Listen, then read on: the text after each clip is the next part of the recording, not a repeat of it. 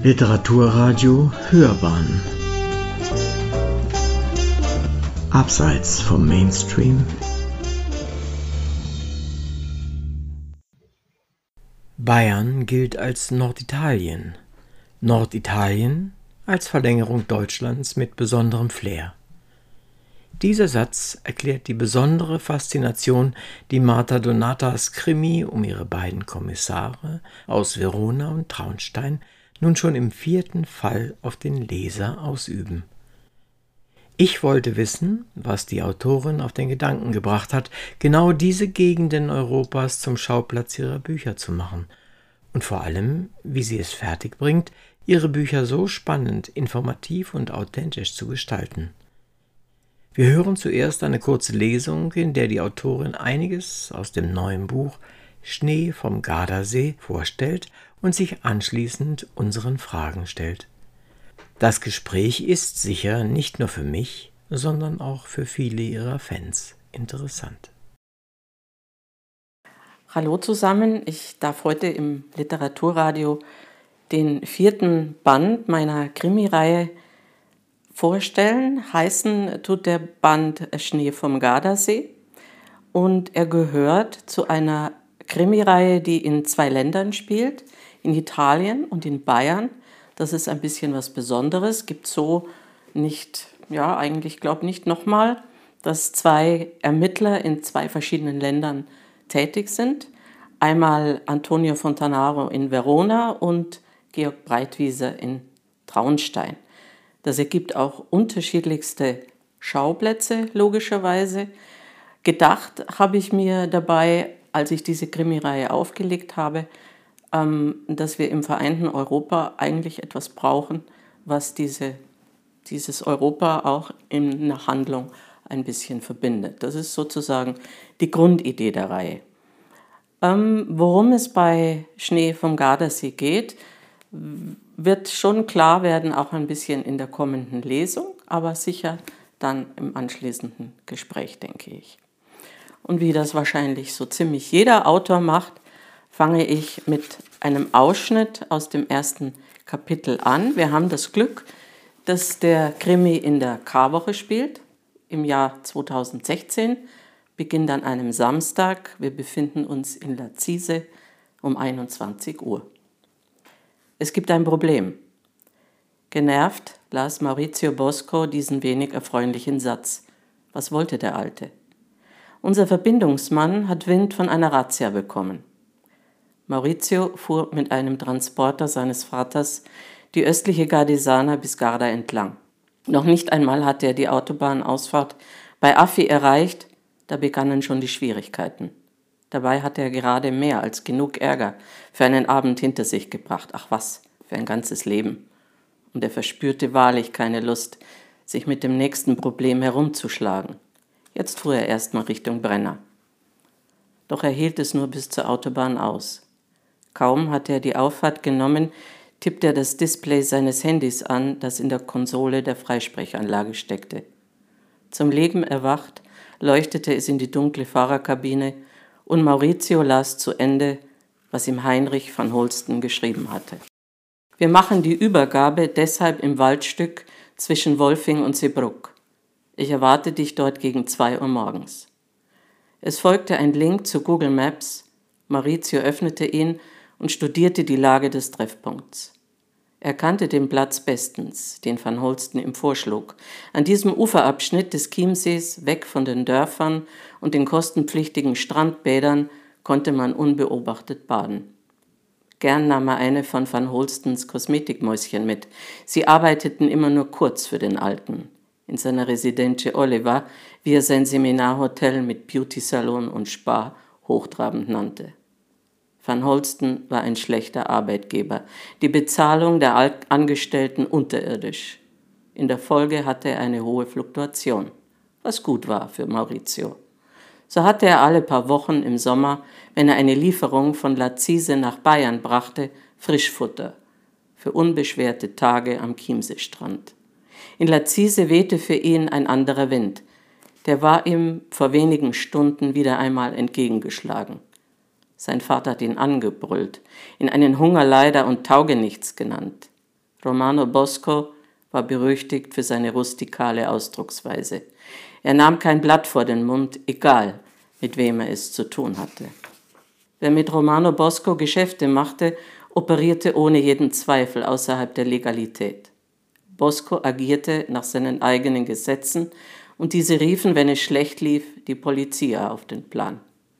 Nun hatte er offenbar auch die bayerische Polizei Lunte gerochen und eine Razzia geplant, die das schöne Geschäftsmodell von Van Holsten, dessen Tochter Greta und seinem Vater Romano zum Scheitern bringen könnte. Inzwischen hatte er den Ortsrand von Chieming erreicht. Um umzukehren war es zu spät, redete er sich halbherzig ein. Nach der äh, Großbaustelle in der Ortsmitte bog er rechts ab und fuhr einen alten und neuen Einfamilienhäusern vorbei. Sie alle verfügten über Doppelgaragen und großzügige, typisch deutsch gepflegte Gärten. Sein Scheinwerferlicht streifte sauber geschnittene Hecken, hochgezogene Mauern versperrten neugierigen Blicken Gesicht. Die Dorfbewohner waren nicht ausgesprochen wohlhabend, doch sie hatten ihr Auskommen.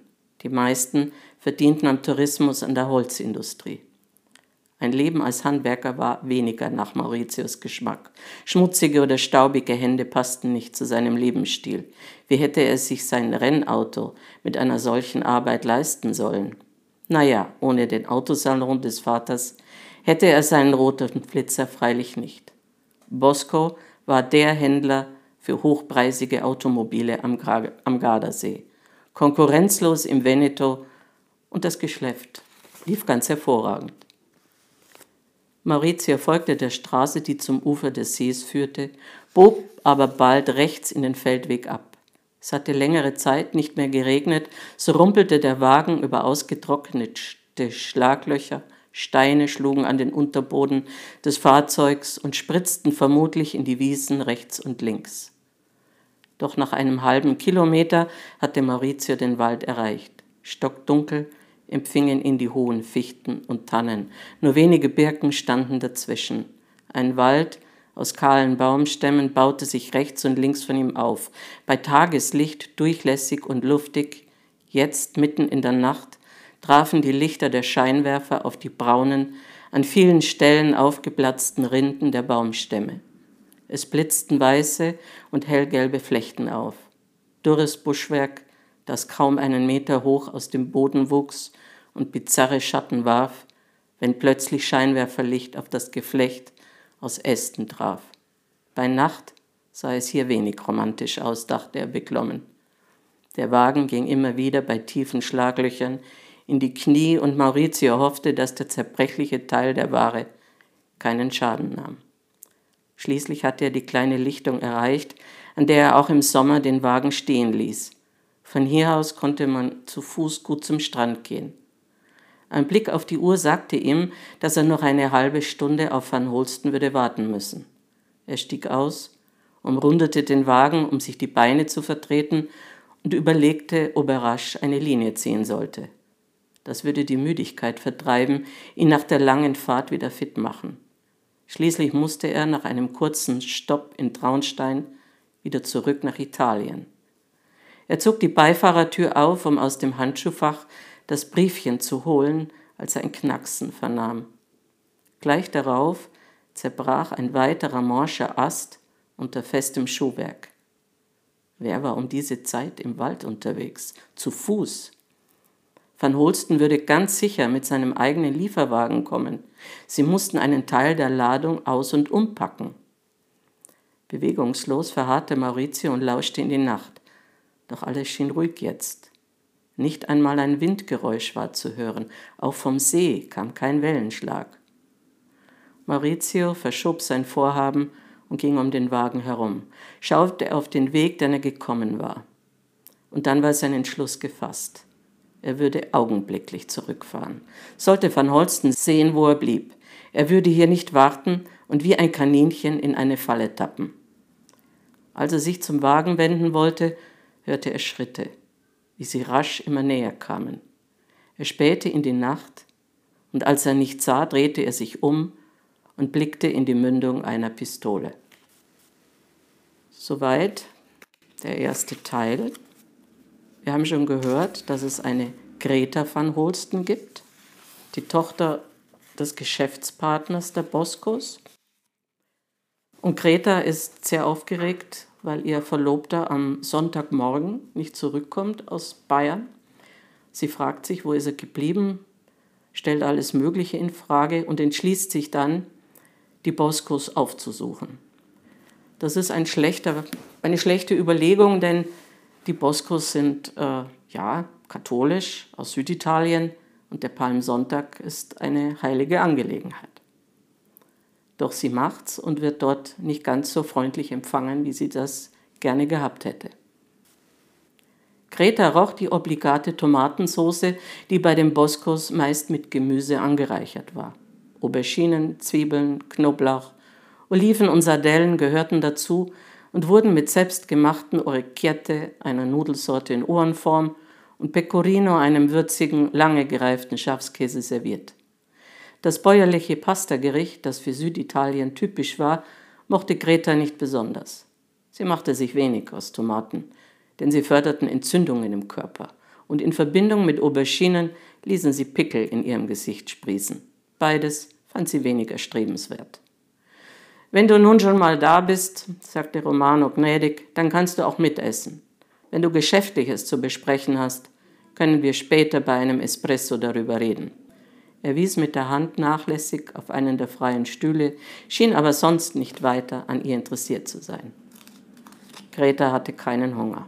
Sie war hochgradig nervös und musste zur Kenntnis nehmen, dass Romano weder ihre Erscheinung noch ihren Besuch besonders interessant fand.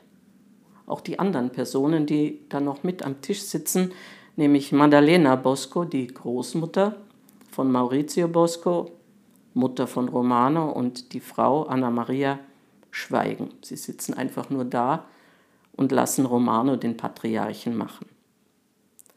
Wo ist Maurizio? platzte Greta deshalb ohne Vorwarnung heraus und erreichte damit, dass Romano augenblicklich krebsrot im Gesicht anlief. Greta machte unwillkürlich einen Schritt zurück, doch sie war nicht gewillt, das Spiel der Boskos zu spielen. Bei ihnen kamen immer erst das Essen und die Eintracht an der Familientafel, Dinge, die sie von zu Hause überhaupt nicht kannte. An ein Familienessen konnte sie sich definitiv nicht erinnern. Maurizio sollte heute Nacht meinem Vater Ware liefern. Bis jetzt ist er dort nicht angekommen. Wo ist er? Ihr könnt mir doch nicht erzählen, dass euch das egal ist. Ich bin nicht mit ihm verlobt. Romano grinste sie unverhohlen böse an. Wenn du nicht weißt, wo dein Fidanzato steckt, wo sollen wir das dann wissen? War's das? Oder hast du sonst noch eine wichtige Frage, die uns vom Sonntagsessen abhalten sollte? Mit großer Geste warf er die weiße Stoffserviette, die er vorher in Erwartung der Tomatensauce in den Kragen seines weißen Hemds geschoben hatte, auf das Tischtuch und stand auf. Schwer atmend kam er auf Greta zu und fasste sie am rechten Oberarm. Komm, ich bring dich zur Tür, sonst verläufst du dich noch. Greta machte sich stocksteif. Sie schüttelte die Hand ab, vor der es ihr regelrecht ekelte, und ging mit gestellten Schritten den Flur entlang. Sie öffnete rasch die Haustür, bevor Romano sich noch als Kavalier beweisen musste, und wollte die wenigen Stufen hinunter zum Weg und Garten nehmen, als sie erneut seinen Griff an ihrem Oberarm spürte. Romano hielt sie unnachgiebig fest und drehte sie zu sich herum. Ascolta, hör zu. Ich will dich hier nicht mehr sehen, verstanden? Du passt dich zu uns. Maurizio wird das auch noch begreifen. Und wenn nicht, mache ich es ihm begreiflich. Such dir einen anderen, den du herumkommandieren kannst. Und such dir einen anderen Espresso-Lieferanten. Für die paar Euros, die du und dein Vater mit euren Glitschen verdient, sind wir nicht angewiesen. Und versuch ja nicht, aus unnützeren Geschäftsbeziehungen einen Strick zu drehen, das bekäme dir schlecht. Hast du das verstanden? Hart zog er sie heran und sah ihr direkt in die Augen. Greta hatte das Gefühl, den Boden unter den Füßen zu verlieren. Was würden die Boskos mit ihr anstellen, wenn sie die dunklen Vertriebskanäle an die Polizei verriet? Die Angst würde ihr zum ständigen Begleiter werden. Was Romano meinte, war für Greta unmissverständlich. Für die Van Holstens gab es keinen Schnee mehr. Das war die eigentliche Katastrophe. denn mit ihrer Kosmetik kam sie nicht über die Runden. Den Espresso-Kaffee konnten sie immer noch von Paul aus Hamburg beziehen. Das war nicht ihr Problem. Und das hat die Romano auch nicht sagen wollen. Es wird jetzt ein bisschen klar, wie so die Stimmung in Italien ist und auch das, ja, das Geschäftsgebaren der beiden Van Holsten auf der einen Seite und den Boscos auf der anderen Seite scheint zumindest im Moment nicht mehr das Beste zu sein. Und Sie ahnen es sicher, Maurizio Bosco hat nicht nur in eine Pistole geschaut, aus dieser Pistole wurde natürlich auch geschossen. Und so ist es Georg Breitwieser, der mittags um 14 Uhr schließlich an den Tatort gerufen wurde. Er kommt an im Wald am Chiemseestrand. Er ist dort nicht allein. Die Kriminaltechnik ist dort, sein Oberinspektor Huber ist dort, der Pathologe ist vor Ort. Man schaut sich die Leiche an und berät. Der Oberinspektor sagt zu ihm, also ich warn dich, Schorsch, das ist kein schöner Anblick. Entschlossen trat Georg näher heran und versuchte am breiten Rücken des Pathologen Gmeiner vorbeizuschauen, um einen Blick auf das Opfer zu werfen. Doch Gmeiner, der am Boden kniete und dabei war, ein dunkelgrau und weiß meliertes Tweedsacko aufzuknöpfen, das das Opfer trug, versperrte ihm die Sicht. Der Tote lag auf dem Rücken und Georg sah lediglich eine dunkelblaue Jeans und schwarze Stiefel aus dickem, kräftigem Rindsleder. Schließlich richtete sich Albert Gmeiner auf und gab endlich den Blick frei. Und dann begriff Georg, was sein Oberinspektor mit dem unschönen Anblick gemeint hatte. Das Opfer musste mehrere Schüsse mitten ins Gesicht abbekommen haben. So eine Art Schutzverletzung hatte er erst einmal in seiner Karriere gesehen, und dieser Fall lag ihm immer noch bleischwer auf der Brust, denn gelöst hatte er ihn bislang nicht. Wer immer von den Angehörigen die traurige Pflicht bekam, den Toten zu identifizieren, tat ihm jetzt schon leid. Georg wandte sich ab, ihm war schlecht. Die genüsslich verspeiste Ente zum Mittag meldete sich nun unbarmherzig in seinen Gedärmen, und Breitwieser schluckte einige Male hart hintereinander, um den Brechreiz zu unterdrücken. Meiner schaute den Oberinspektor und Breitwieser an und schwieg. Wir fragen uns, ja, wie soll ich sagen, Georg druckste herum, ob sie uns zu dieser brutalen Tötungsart etwas sagen können. Die Antwort auf diese Frage gehört in ihr Fachgebiet. Das ist was für Kriminaler, ich bin nur der Arzt.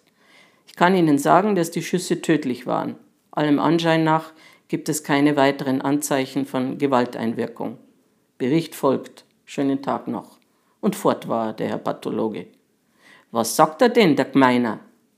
Unvermittelt war Benedikt Heigermoser von der Kriminaltechnik zu den beiden getreten. Hat er mehr gesagt als, dass der Tote wirklich tot ist? Kennst den ja, den Gemeiner. Geschwätzig wie ein Fisch. Heigermoser grinste. Und was habt ihr? Breitwieser schob die Hände in die Hosentaschen und hoffte auf brauchbare Ergebnisse. Nix eigentlich. Benedikt Heigermoser zog die Schultern hoch und schüttelte entschuldigend den Kopf. Der Tote hat keine Papiere dabei, kein Handy, kein Fahrzeug. Die Taschen seines Sackos seiner Jeans waren leer. Unsere Leute suchen noch die Umgebung rund um den Tatort ab, aber ich habe wenig Hoffnung, dass wir Brauchbares finden. Auch kein Fahrzeug? fragte Georg ungläubig nach. Der Tatort lag nicht in unmittelbarer Nähe von Stöttham oder Wolfing. Wer hierher kam, brauchte zumindest ein Fahrrad.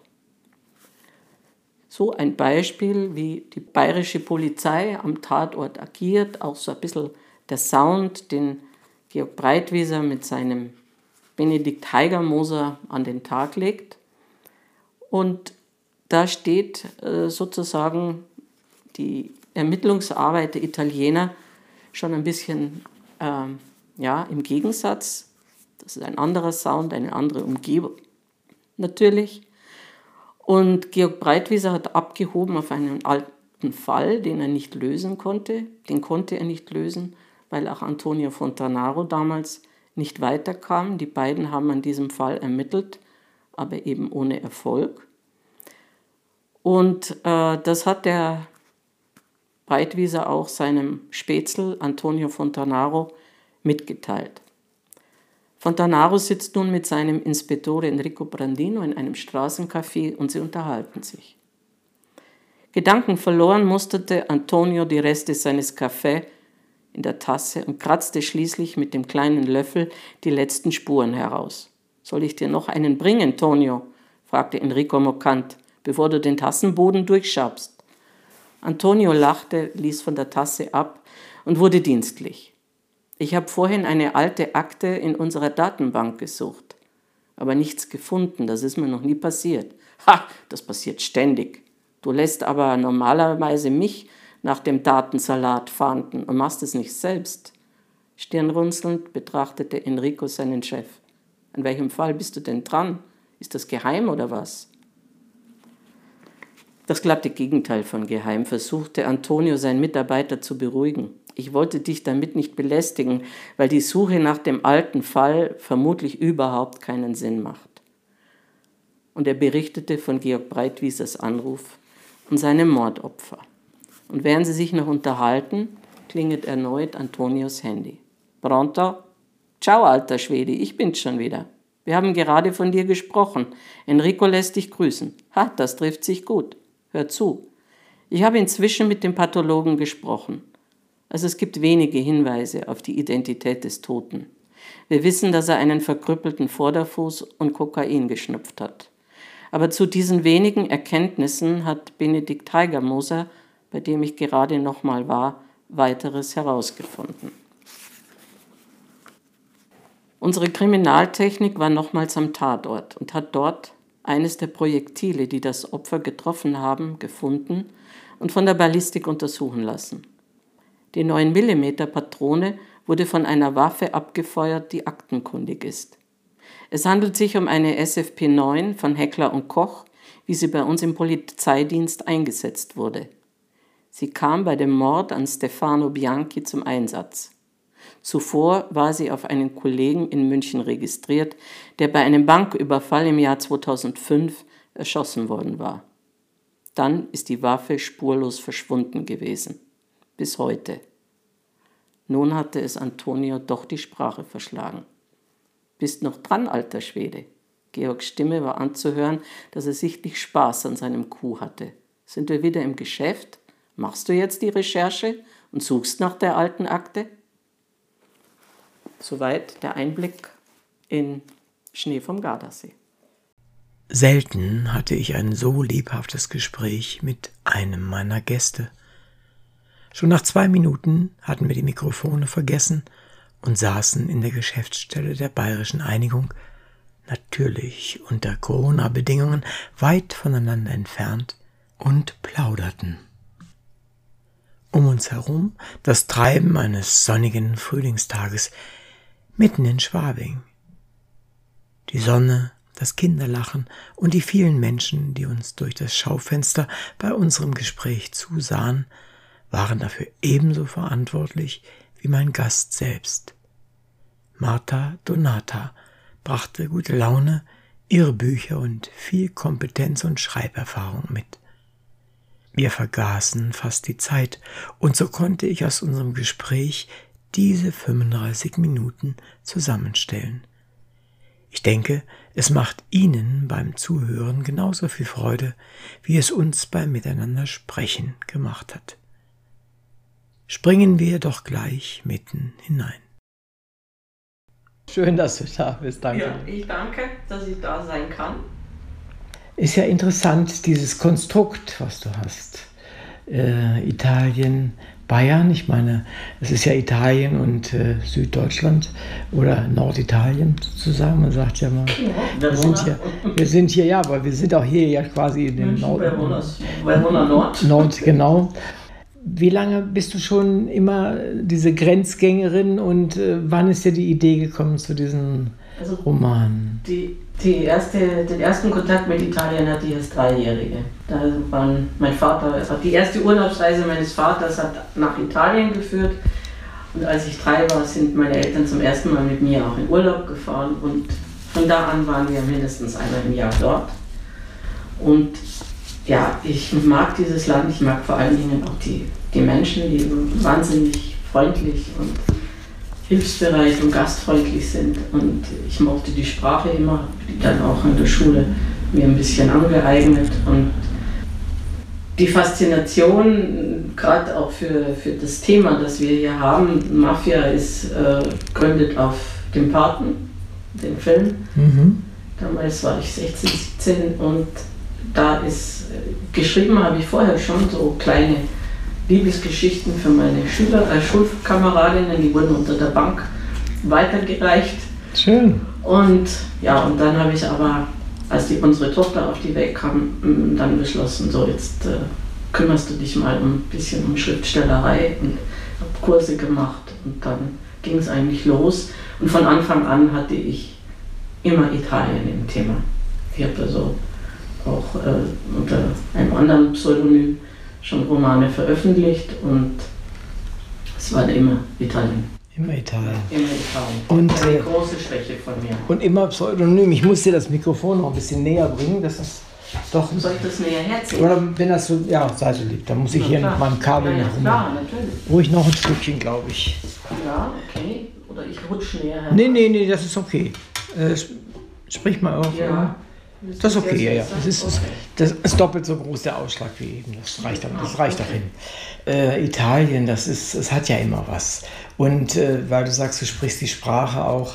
Ja, also in sehr reduziert, aber ich komme klar. Kommt klar. Ich ja. komme klar. Nun ist ja etwas, was mir aufgefallen ist, auch, weil du ganz viel Sprache des äh, des Landes einbringst. Mhm. Kursiv geschrieben. Wie ist das, wie bist du auf die Idee gekommen, das auch so zu machen oder hat sich das organisch ergeben?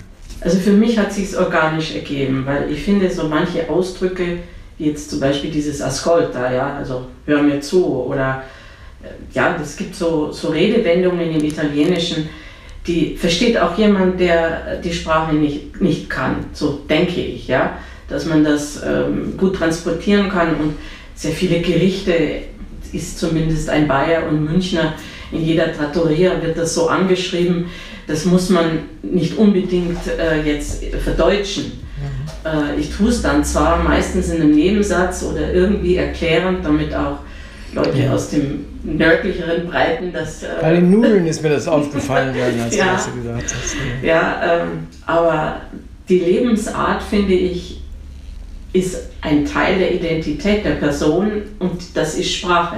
Mhm. Und das kann man, finde ich, einfach am besten mit, mit Sprache rüberbringen. Mhm.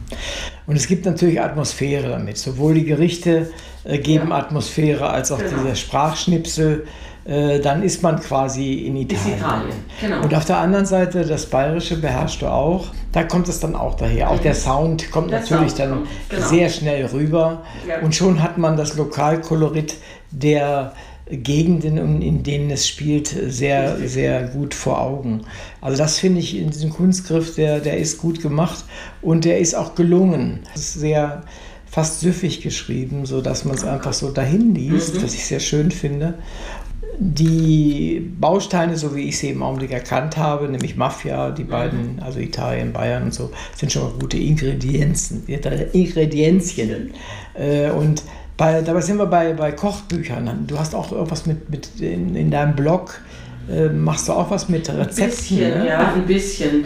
Ja, ich bin natürlich auch eine äh, begeisterte Köchin italienischer Küche mit einem Fundus an, an Kochbüchern und also bei uns wird zu Hause nicht bayerisch gekocht, sondern italienisch oder arabisch oder also mediterran. Mhm, mhm. Und äh, ja, ich mache das einfach gerne. Das gehört, gehört dazu, irgendwie zu unserem Lebensstil. Ja, super. Ich mag nochmal auf dein Pseudonym zurückkommen. Mhm. Ich habe bei Facebook mal eben Marta Donato eingegeben. Mhm. Es gab ja mindestens sieben, acht Personen, die dort allein bei Facebook mhm. unter diesem Namen mhm. äh, unterwegs sind. Ich weiß nicht, ob es alles Pseudonyme sind. Jedenfalls, äh, die Bilder, nach den Bildern sind es andere Personen als du. Warum hast du angefangen, unter Pseudonym zu schreiben und warum bist du dabei geblieben? Ja, ich habe ja äh, anfänglich bei sogenannten Konzernverlagen veröffentlicht. Knauer, Rowold. Mein Klarname ist jetzt nicht so, ja, so geeignet, um jetzt äh, Liebesgeschichten oder Krimis mhm. zu veröffentlichen. Und wir haben uns sehr rasch, und nachdem mein Thema Italien ist, haben wir uns eigentlich sehr rasch dazu entschlossen, bei Rowold ähm, ein Pseudonym zu suchen. Wir haben dann meinen richtigen Namen ins Italienische übersetzt. Das ist Christina Camera. Ah, okay, verstehe. Und ähm, ja, und dann wollte ich aber unbedingt das Genre wechseln. Ich wollte weg von, von den Liebesgeschichten von Love and Landscape, hieß die, die ja. Schiene, die Rowold damals fuhr. Und ich wollte einfach auch mal, ja, auch der Krimi sollte jetzt nicht so wirklich mm, Mainstream sein. Ich wollte ein bisschen was Besonderes machen. Und da ist Robert sehr bald ausgestiegen, meinte aber auch, äh, ich bräuchte da unbedingt ein neues Pseudonym dafür, für die neue Reihe. Und dann habe ich mir einen Namen genommen, das ist dir ja aufgefallen, der sehr gängig ist in Italien. Das ist ein, mhm. ein vollkommen, das ist fast wie Lieschen Müller. Mhm, verstehe. Gibt es sehr viele. Und ich finde, der Name ist vom, vom Klangbild schön mhm. und den kann man sich gut merken. Auch als deutscher, nicht italienisch sprechender ja. Leser, der in die Buchhandlung geht und sagt, er möchte von Marta Donato was lesen, das wird er wahrscheinlich hinbringen. Das wird er nicht vergessen. So in, unter diesen Aspekten ist dieser Name entstanden. Ah, verstehe. Also gar nicht so was, ich verstecke mich dahinter, wie es ja bei manch einem mhm. ist, der das mit seinem Beruf nicht mhm. äh, äh, vereinbaren kann mhm. oder sowas, sondern eher ein marketingtechnische ja, Geschichte. Genau. Ja, es ist schon nicht schlecht, ja. Und hat ja gut geklappt. Es hat funktioniert. Ja, ich meine, ich laufe natürlich schon Gefahr, ja, irgendwo als Hochstaplerin mhm. zu erscheinen, weil ich mich mit, mit einem italienischen Namen schmücke, ohne Italien, Italienerin zu sein ich wüsste jetzt nicht, wie das ankäme, wenn die Romane in, ins Italienische übersetzt würden und ich würde dort äh, eingeladen sein und mich vorstellen müssen. Und man würde sehr rasch merken, dass mein Italienisch mhm. einfach ein Küchenitalienisch ist. Ja? Verstehe. Ähm, das wäre wahrscheinlich peinlich. Und äh, dieser, das ist mir schon bewusst, dass das so eine gewisse äh, Gratwanderung ist. Mhm. Aber ich denke, die Wahrscheinlichkeit, dass wir in die Verlegenheit kommen, dass das übersetzt wird, äh, die für sehr gering. Und also insofern ist das eine, sind das tolle, tolle Bücher, äh, gut geschrieben, wie ich finde. Für, für jemanden, der dort Urlaub machen will. Es gibt, bin, ich bin ja nicht allein mit meiner Italophilie. Es gibt ja viele, die das, Ganz genau so, die das ja. haben und für die ist es gemacht und die haben hoffentlich Spaß damit. Ja, auf jeden Fall. Der Titel, also Schnee vom Gardasee, ist, ist auch ein toller Titel, ja. Das Buch ist gut gelungen. Ich meine, ich kenne ja Tom, wir haben, ich habe mit ihm ja auch mhm. da öfter darüber gesprochen. Mhm. So, äh, du bist ja, glaube ich, die, die vierte oder fünfte Autorin, der bei Hörban on Stage ist. Da macht das gut, finde ich. Wie ist das mit ihm als, für dich aus deiner Sicht, mit ihm als Verleger? Das ist ein Glücksfall für mich. Der Tom ist ein Glücksfall für mich. Ähm, ich war ja dann verlagslos und hatte wirklich das Gefühl, naja, jetzt muss ich äh, ins Self-Publishing gehen und weil aufhören wollte ich natürlich auch nicht. Und ich habe durch Zufall, äh, die, die Heidi Rehn macht ja so Spaziergänge durch die Stadt an genau, Schauplätzen, wo ihre Romane spielen. Und äh, da bin ich mal hingegangen und habe bei der Gelegenheit die Heidi Rehn wirklich kennengelernt. Und da war Tom und hat Fotos gemacht.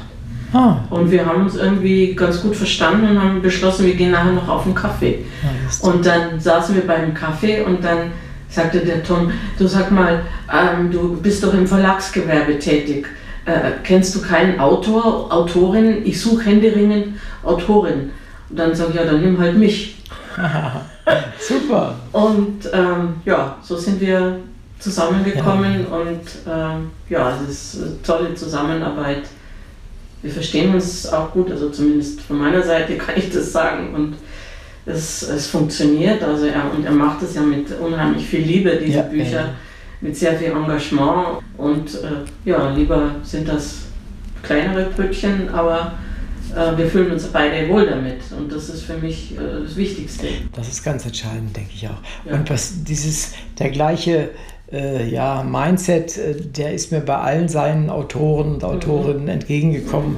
Mhm. Äh, wie gesagt, ich kenne ihn auch recht gut und wir arbeiten ja auch zusammen und auch ich als Radio und er als Verlag, wir arbeiten zusammen. Und es macht viel Freude. Mhm. Da ist einfach ein Drive drin und ein, ein, ein Engagement, das ist sagenhaft. Und insofern so hast du da tatsächlich einen guten Griff getan. Ja, also ich bin richtig zufrieden. Super. Ich habe in deiner sehr sparsamen Vita, die man, die man, also ich habe selten bei jemandem so wenig Vita gefunden wie von dir im Internet. Äh, da bin, habe ich zumindest aber eins gelernt, nämlich, dass du im Mediengeschäft steht, dort mhm. tätig bist. Mhm. Äh, was, was machst du da? Wo, wo bist ich du? Ich bin ähm, bei äh, CH Beck. Ah ja, okay. Und arbeite für beide Verleger, für Wolfgang und Ah, okay, verstehe schon, ja. 19 Jahre jetzt. Und was machst du dort? Lektorat? Oder? Äh, nein, Assistenz. Ach, Assistenz, ah, mhm. okay, verstehe. Ja. Was tust du da? Ja, Mai. Normalerweise, wenn nicht gerade Pandemie ist, äh, habe ich sehr viel zu tun. Reisen, Konferenzen vorbereiten, die ganze Korrespondenz äh, lösen, ja. Auch ein bisschen im Privaten mithelfen, wenn die Verleger irgendwo hinreisen wollen. Mhm. Oder ja, man ist, ähm, man ist sehr, wie soll ich denn sagen, sehr persönlich verbunden. Mhm.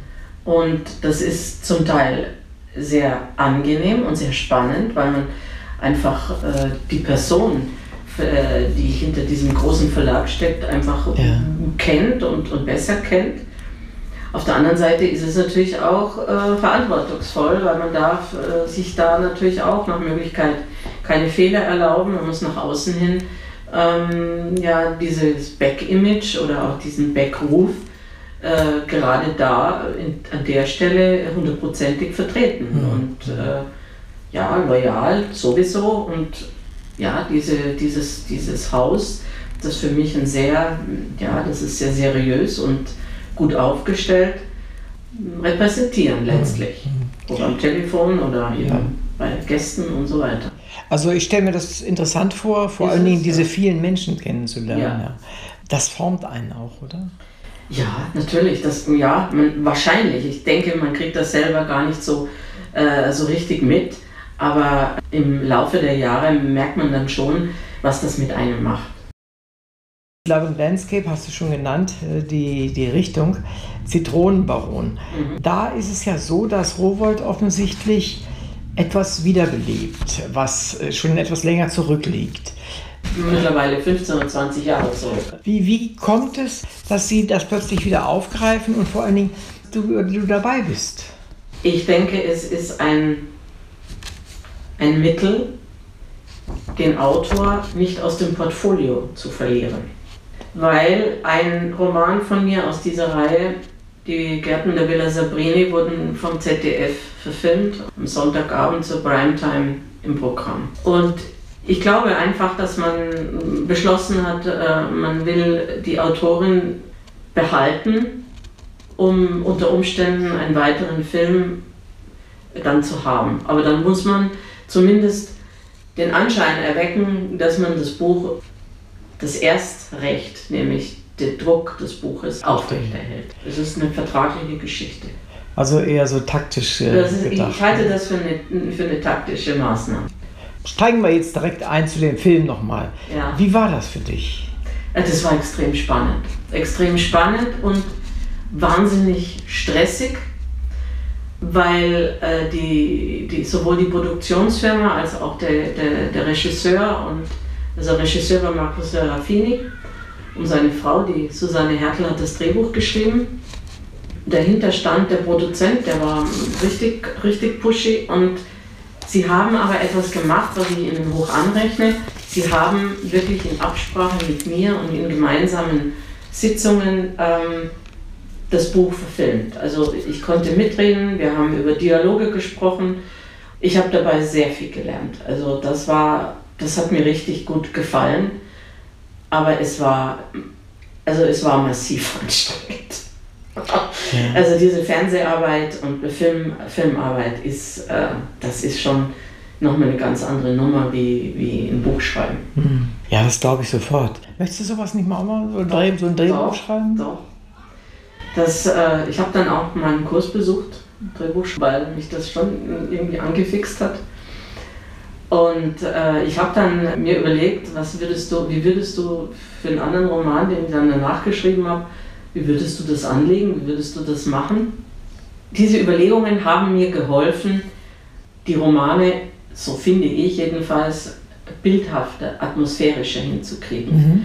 Weil bei mir laufen schon immer Bilder ab, wie das, wie das Setting ist, wie das sein soll, wie, wie die Stimmung ist. Aber wenn man mal sich mit dem, mit dem Drehbuchschreiben beschäftigt hat, ist man noch mehr sensibilisiert auf diese, diese Art von ja, etwas darzustellen.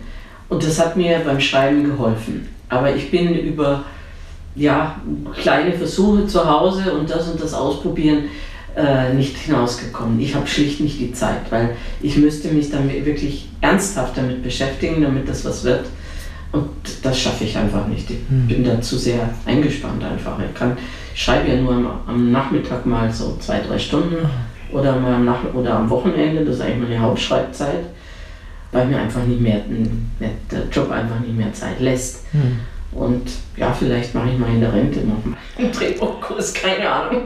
ja, äh, ich glaube, auch für die Dialoge ist es sehr hilfreich. Genau, ja? ganz klar. Die werden auf einmal sicherlich viel aussagekräftiger. Ja, die werden besser, natürlich. Und, und kürzer wahrscheinlich. Ja. ja, und kürzer. Vielleicht zu deiner Familie, wenn du darüber sprechen magst. Was sagen die denn dazu, dass du schon so lange Romane schreibst? Ja, für meine Familie ist das eigentlich ein Normalzustand, mehr oder weniger. Und äh, mein, mein Mann unterstützt mich sehr. Meine Lesungen sind normal ja so gestrickt, dass ich nicht mit einer Lesung anfange, sondern mit einem Bildervortrag Aha. mit Fotos aus Italien, die mein Mann alle macht. Und äh, wo ich sehr ausführlich über, über die Recherche, die ich gemacht habe für den speziellen Roman, berichte und auch die Thematik einfach fundierter für den, für den Zuhörer äh, rüberbringe, damit äh, aus der Lesung eben mehr wird, ein Mehrwert wird, als nur was vorgelesen zu bekommen, mhm. sondern Hintergrundinformationen zu bekommen. Mein Mann ist da auch immer dabei, der macht die Dia-Show, er macht die Fotos. Also das ist eine, ja, eine, eine sehr gute Symbiose sozusagen, mhm. Zusammenarbeit. Unsere Tochter ist extrem mm, italophil, ja, die ist so aufgewachsen, der blieb gar nichts anderes übrig. Wahrscheinlich spricht sie auch viel besser die Italienisch als die, die Mama. Die spricht äh, perfekt Italienisch, ganz genau, richtig.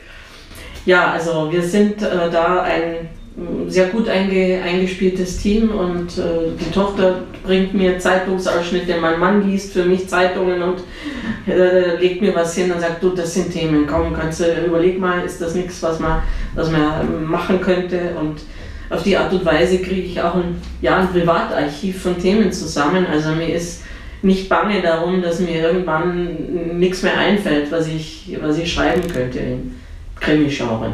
Die, die, liegen ja buchstäblich auf der Straße die Themen. Ja, seltsamerweise schon. Ne? Ja.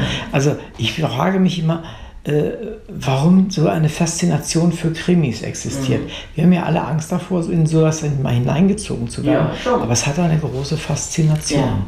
Ich meine, Mafia ist ja eine Sache. Ich kenne deine anderen Romane mhm. leider nicht. Ähm, beschäftigst du dich hauptsächlich mit Mafia oder sind das auch ganz andere Dinge? sagen wir mal so, ich beschäftige mich mit äh, krimineller Geschäftemacherei und krimineller Politik.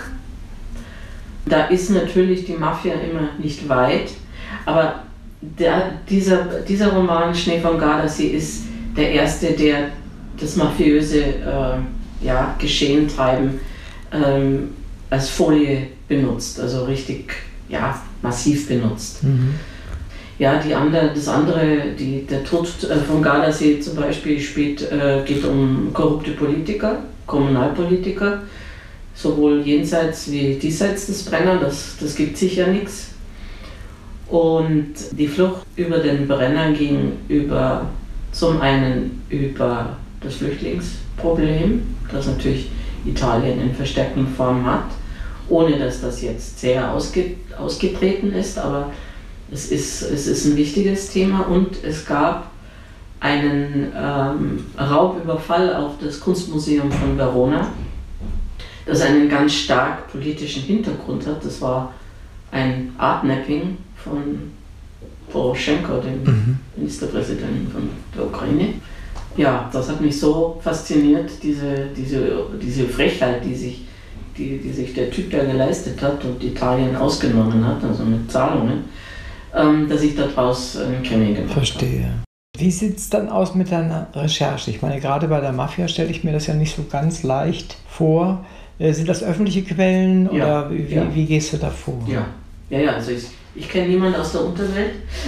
ich nehme auch kein, kein, äh, keine Drogen, also das, ähm, da habe ich keinerlei eigene Erfahrenswerte. Nein, das sind äh, wirklich äh, öffentliche Quellen, die Hauptquelle oder die Quelle, die mich am meisten in das Thema hineingetrieben hat, ist Roberto Savianos Buch Zero Zero Zero, wo es um Kokain geht und um ja, was diese Droge mit der Welt macht. Dass sie eben die ersten drei Seiten dieses Buches beginnen damit, ihre Friseuse nimmt es, ihr Arzt nimmt es, Hm. ihr Freund nimmt es, ihr Fahrlehrer nimmt es, der Kellner um die Ecke nimmt es. Ja, also es gibt praktisch keine Gesellschaftsschicht und niemand aus unserem Umfeld, der nicht entweder Kokain nimmt, es schon mal genommen hat oder potenziell gefährdet ist, in diese, in diese Maschinerie hineinzugeraten. Mhm. Und er schildert dann auch sehr massiv diese, diese Kämpfe in Kolumbien, die Narcos, die wirklich ein Parallelregime dort aufgezogen haben und die Leute unterdrücken. Also das Buch geht wirklich richtig unter die, unter die Haut, ist extrem informativ und ja, das hat mir bei, bei der Recherche, bei allen anderen anschließenden Recherchen, dann auch in, da in der italienischen äh, Zeitungswelt, also da bin ich schon unterwegs, sehr geholfen. Und Mhm. da habe ich wirklich viel gefunden dazu. Mhm. Also es ist viel Arbeit wahrscheinlich. irgendwie. Ja, natürlich. Äh, hast du, machst du Plot schreiben oder machst du eher so nach Gefühl und wie es dir Ja, schon kommt? Plot. Plot. Also ich habe ein ausge, ausgefeiltes Exposé, kriegt Ja. sowieso der, der äh, Verleger und Mhm. ich habe für alle Personen ähm, Biografien Mhm. und lege auch so gewisse Dialogfetzen fest, wo man weiß, dieser Sound äh, zeichnet diese Person Mhm. aus und ja, ja, das ist schon, da ist viel Material da und es wird mit jedem Roman natürlich mehr. Mhm. Und wie ist das Echo deiner Leser? Die meisten sind ja wahrscheinlich Leserinnen, weil ohnehin mehr Frauen als Männer lesen. Ja, aber beim Krimi habe ich schon natürlich sehr viel mehr männliche Leser als Ah, ja. bei den Liebesgeschichten. Ne? Ja, na ja, das, ist klar. Also ähm, ich kenne jetzt niemand, der auf mich zugekommen wäre und gesagt hätte, also das, was du da machst, ist ja nun wirklich grottenschlecht. Ich habe natürlich bei Amazon die eine oder andere vernichtende Kritik, Hm. aber das stört mich nicht weiter.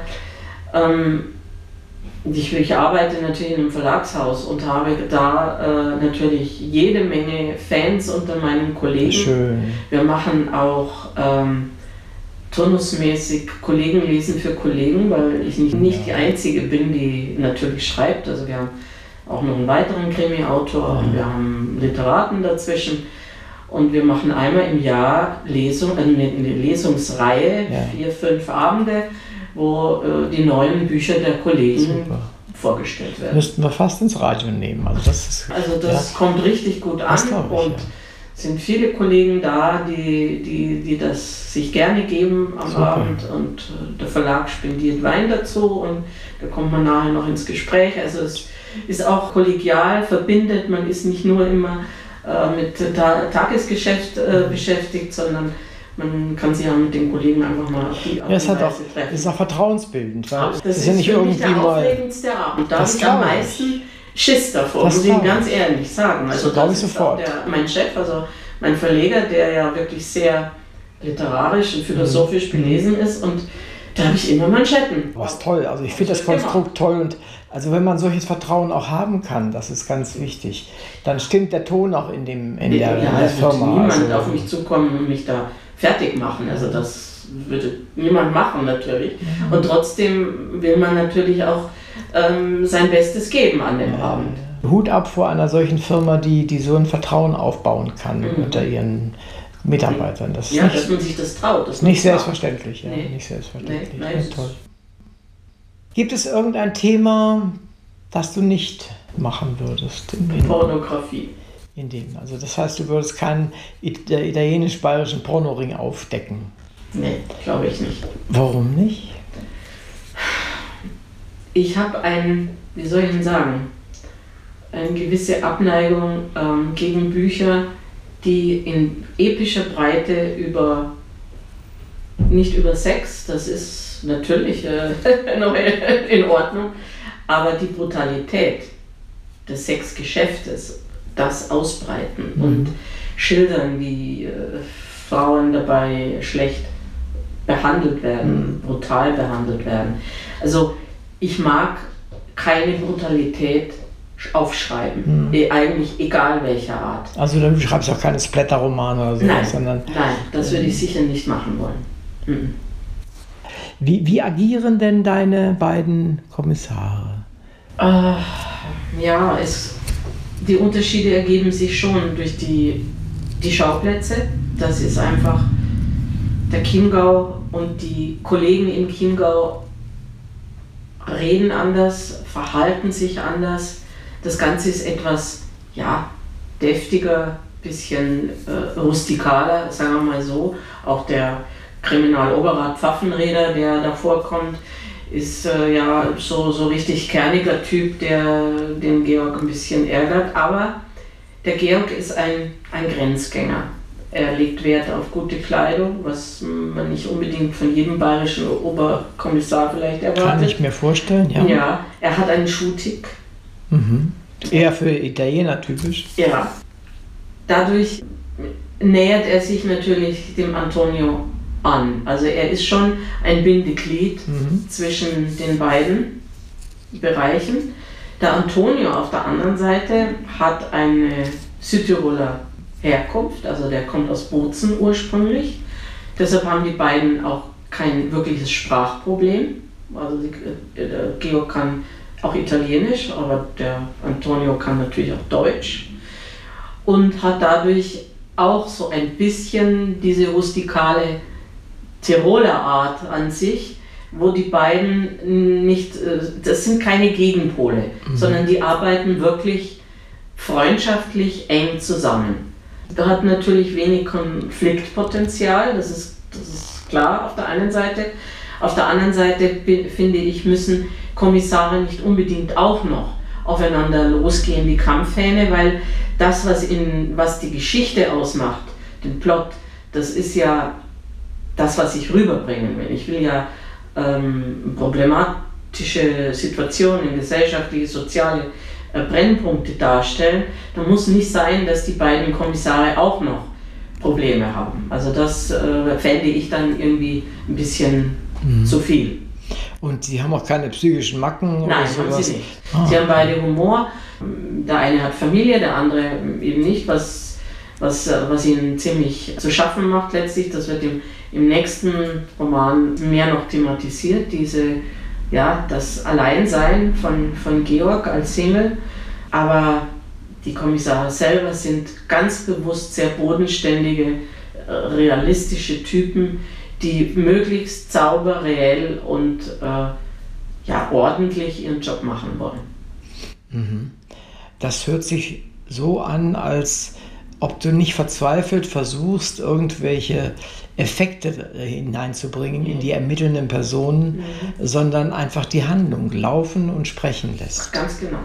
Ja. Das ist das, was ich da, was mir da wichtig ja. wäre eigentlich. Äh, da muss man sich schon wirklich was überlegen und da muss man auch ein Talent haben, denke ich mal, Geschichten zu erzählen. Ja, ich will Geschichten erzählen und das, mein Hauptproblem ist eigentlich immer, wie kriege ich es hin, ähm, dass, die, dass der Krimi spannend ist ähm, und niemanden langweilt, aber auch nicht jetzt äh, zu dick aufgetragen wird. Also mhm. diese Balance zu halten, das ist noch fesselnd, das kommt aber auch noch so rüber, als wäre es sauber recherchiert, als wäre da dahinter Substanz, was, was da erzählt wird. Ja. Und da finde ich, würde jede, ja, jedes Schnörkel oder jede Ablenkung durch jetzt äh, sich äh, auch noch komisch darstellende Kommissare einfach nur stören. Mhm. Weil es reicht jetzt in dem Fall diese beiden Familien, die ja wirklich äh, jede auf ihre Art extrem handeln die eine sind überhaupt keine Familie, das ist einfach nur Chaos.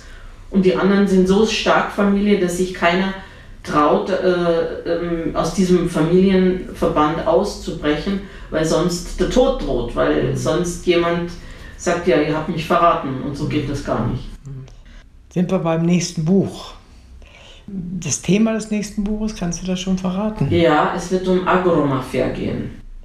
Es geht um die, ja, wie soll ich Ihnen sagen, die fürchterlichen Machenschaften eines Monsanto-Konzerns, der ähm, ja, Düngemittel, Pestizide verkauft in Massen und die Menschen, die mit diesen Produkten umgehen müssen, sind gesundheitlich hochgefährdet. Also es gibt mittlerweile die sogenannte Weinbauernkrankheit, die gibt es in Bordeaux mhm. und die gibt es natürlich auch in, in, Italien, weil das, was dort gespritzt wird, zum einen ähm, Parkinson verursacht, nachgewiesenermaßen, und bei Kindern und Jugendlichen zu äh, Blutkrebs führt, zu Lungenkrebs führt. Mhm. Also diese Art der, der Bewirtschaftung mit diesen Chemikalien ist höchst fragwürdig, hinterlässt auch auf der, in der Natur Spuren, die, äh, selbst wenn der Bauer dann sich entschließt, um das, und darum wird es gehen, aus seinem Weinberg einen biozertifizierten Weinberg zu machen, Jahre braucht, bis der Boden sich so erholt hat von der Malträtierung der Jahre zuvor, dass, es, dass du sehr viel Zeit, sehr viel Geld investieren musst, um das hinzubekommen. Auf der anderen Seite warten die Chinesen im Hintergrund, die deine Weinberge kaufen wollen, beziehungsweise die die erfahrenen Weinbauern nach China locken. Also es gibt von Frankreich, von, von der Pfalz und auch von Italien Weinbauern, die die Chinesen in Shenzhen, in dieser großen Provinz, äh, die Leute dort beraten. Und da entsteht ein, ein riesiges Weinanbaugebiet und eine echte Konkurrenz mhm. für, für Europa. Das muss man einfach so sehen. Also da kommen wieder verschiedene Stränge zusammen. Es geht um Wein und um Oliven, Olivenöl. Vielleicht die letzte Frage. Du hast ja jetzt mitten in der Pandemie veröffentlicht. Läuft es denn trotzdem gut? Oder? Ja, wir stellen fest, Tom und ich, dass mit jedem Band, der dazukommt, der Erstverkauf schon sehr viel höher ist wie beim vorherigen. Ah, super. Ja, also wir haben eine Fangemeinde, die mitzieht, die darauf wartet, dass das der neue schön. Band kommt. Ideal wir können uns jetzt nicht beklagen. Wir verkaufen natürlich jetzt nicht die, die Riesenmengen, aber wir sind äh, am Markt, wir sind da und es wird gekauft. Also insofern können wir uns nicht beschweren. Wunderbar. Und ich kann mich nicht beschweren, dass du hier warst, dass du gelesen War hast. Gerne hier. Es hat viel, viel Freude gemacht und äh, Schnee vom Gardasee. Also ich kann es nur empfehlen, guck da mal rein, wer noch nicht darauf aufmerksam geworden ist. Schnee vom Gardasee von Marta Donato. Und es ist ein ordentlicher Krimi, es ist ein dicker Krimi, da hat man viel zu lesen. Und er ist im, in der Edition Tingeltangel erschienen, also ein good friend of mine. Ich freue mich, dass, Sie, dass du hier warst. Dankeschön. Ich Martha. danke dir, dass du mich eingeladen hast. Vielen Dank.